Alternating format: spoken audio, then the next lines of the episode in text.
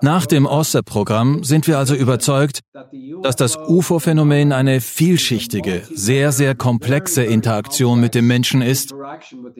Und um das Mysterium zu lösen, reicht es nicht, wenn man nur einen kleinen Teil der UFO-Interaktionen mit Menschen untersucht.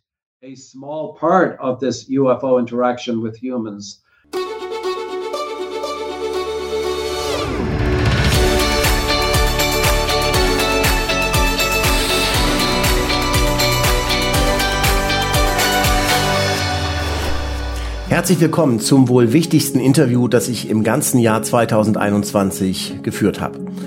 Willkommen bei Exomagazin, dem Magazin für Freigeister.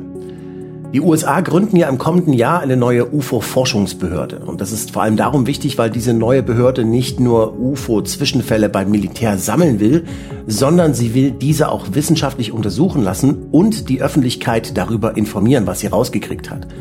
Also, was werden sie dann wohl herausfinden? Antworten darauf könnte ein früheres geheimes UFO-Forschungsprogramm des US-Militärgeheimdienstes DIA liefern. Das Advanced Aerospace Weapons Systems Application Program, kurz ORSAP, das war das wohl weitreichendste UFO-Projekt der westlichen Welt. 50 Experten aus mehreren Fachbereichen haben nicht nur UFO-Sichtungen erforscht, sondern was viel spannender ist, vor allem all die paranormalen Phänomene ringsherum. Sie haben zum Beispiel festgestellt, dass UFO-Zeugen häufig Spukphänomene mit nach Hause bringen, die sich dann dort auf Familienmitglieder und Freunde und Nachbarn und so weiter ausbreiten. Ja, diese und andere brisante Forschungsergebnisse von ORSEP, die durfte ich nun aus erster Hand erfahren.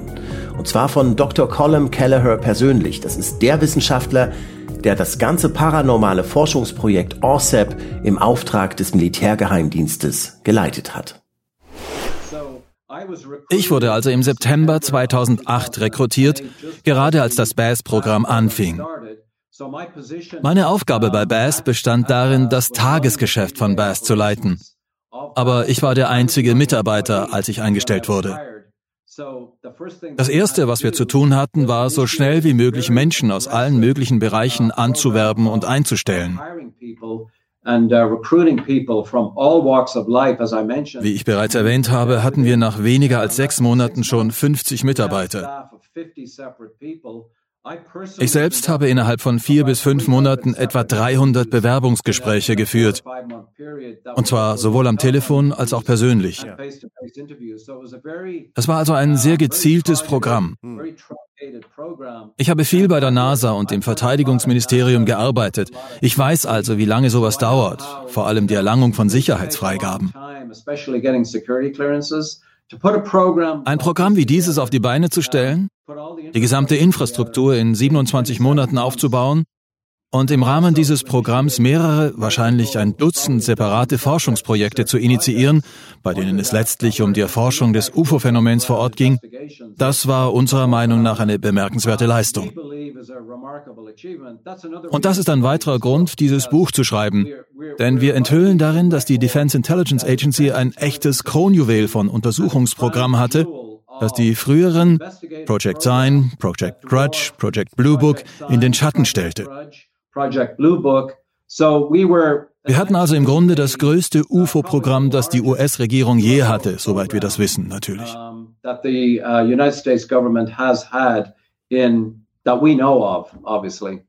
Yes. Uh, ja, und für mich war das Interessanteste an ihrer Arbeit das, was auf der Skinwalker Ranch passiert ist. Denn das ist ja sozusagen der Hotspot für alle möglichen paranormalen Aktivitäten. Und soweit ich mich erinnere, haben sie einige ihrer Erlebnisse bereits in Hunt for the Skinwalker beschrieben, dem Vorgänger des Buches Skinwalkers at the Pentagon. Und haben Sie auch Anomalien während Ihrer Zeit bei ORSAP erlebt? Anomalies during uh, the time of ATIP, uh, of ORSAP. Ja, der Schwerpunkt lag auf der Skinwalker Ranch, weil sie von Anfang an ein fertiger Ort war, wo man UFO-Aktivitäten untersuchen konnte. Es musste also nicht erst etwas aufgebaut werden. Die gesamte Infrastruktur für Untersuchungen war auf der Skinwalker Ranch bereits vorhanden. Sie war also ein idealer Startpunkt für das Programm.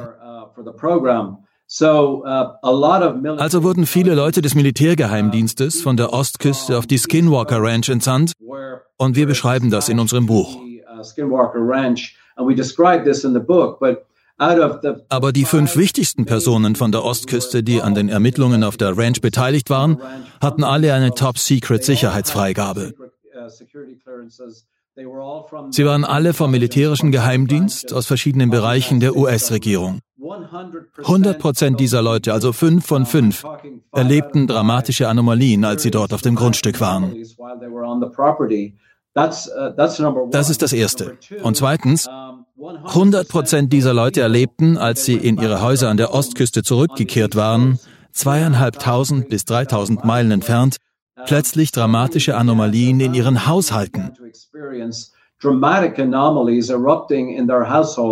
Und das war vorher noch nie passiert. Wir wussten von diesem Effekt natürlich durch die NITS-Untersuchungen.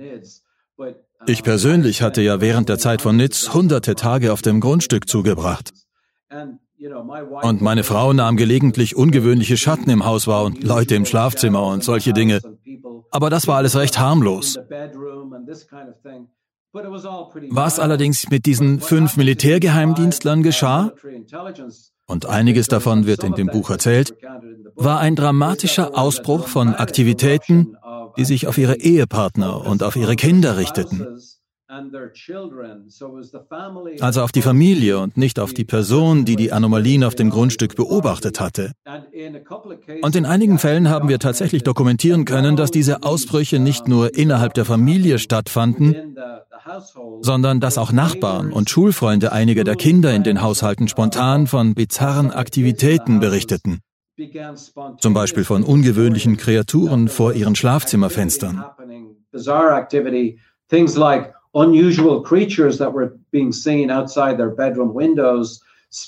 Oder seltsam gefärbte kleine runde Objekte, also leuchtende Objekte, die wir als Orbs bezeichnen, die in ihren Schlafzimmern herumflogen.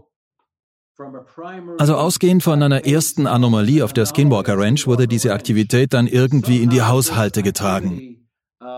Und nicht nur in die Haushalte, sondern auch in die Nachbarschaft und in die Gemeinde hinaus.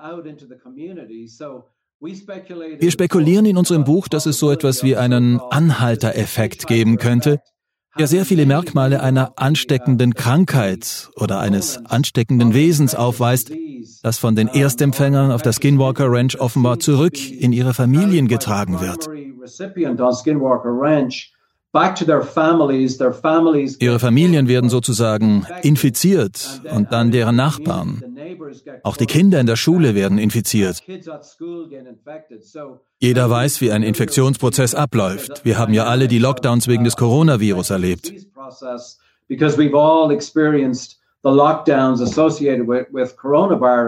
Wir kennen also diese Sache mit dem ersten Infektionsfall. Und in diesem Fall vermuten wir, dass die erste Ansteckung auf der Skinwalker Ranch passiert sein könnte.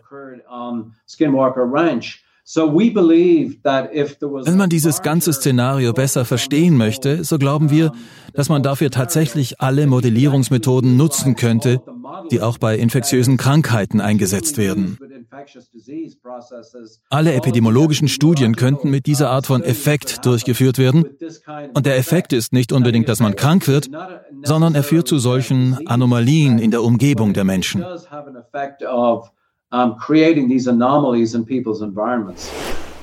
Die Wissenschaftler von ORCEP haben eine riesige Datenbank angelegt, in der nicht nur UFO-Zwischenfälle hinterlegt sind, sondern die jetzt auch mit künstlicher Intelligenz ausgestattet wurde. Und die wird sicherlich auch bei der neuen Forschungsbehörde zum Einsatz kommen. Und wie gesagt, die Öffentlichkeit soll jedes Jahr über den Fortschritt der Untersuchungen informiert werden. Und da gibt es einen ganzen Haufen interessante Fragen. Wer oder was ist diese Intelligenz, die sich hier offenbar auf diesem Planeten ausbreitet? Wie weit ist sie dabei schon gekommen und übt sie vielleicht sogar irgendeinen Einfluss auf uns Menschen aus? Fragezeichen. Das gesamte Interview mit Dr. Kelleher seht ihr ab sofort auf Deutsch und Englisch nur bei uns auf Exo Magazin TV. Dort könnt ihr euch hunderte exklusive Videos anschauen, die es nirgendwo sonst gibt. Und ich muss sagen, es ist wirklich ganz unglaublich, was sich allein in den letzten paar Jahren im UFO-Bereich alles bewegt hat. Und ganz ehrlich, Es sieht so aus, als würde dieser Prozess in den nächsten Jahren eher noch an Fahrt aufnehmen. Wird ja auch Zeit. Frohe Weihnachten und bis bald.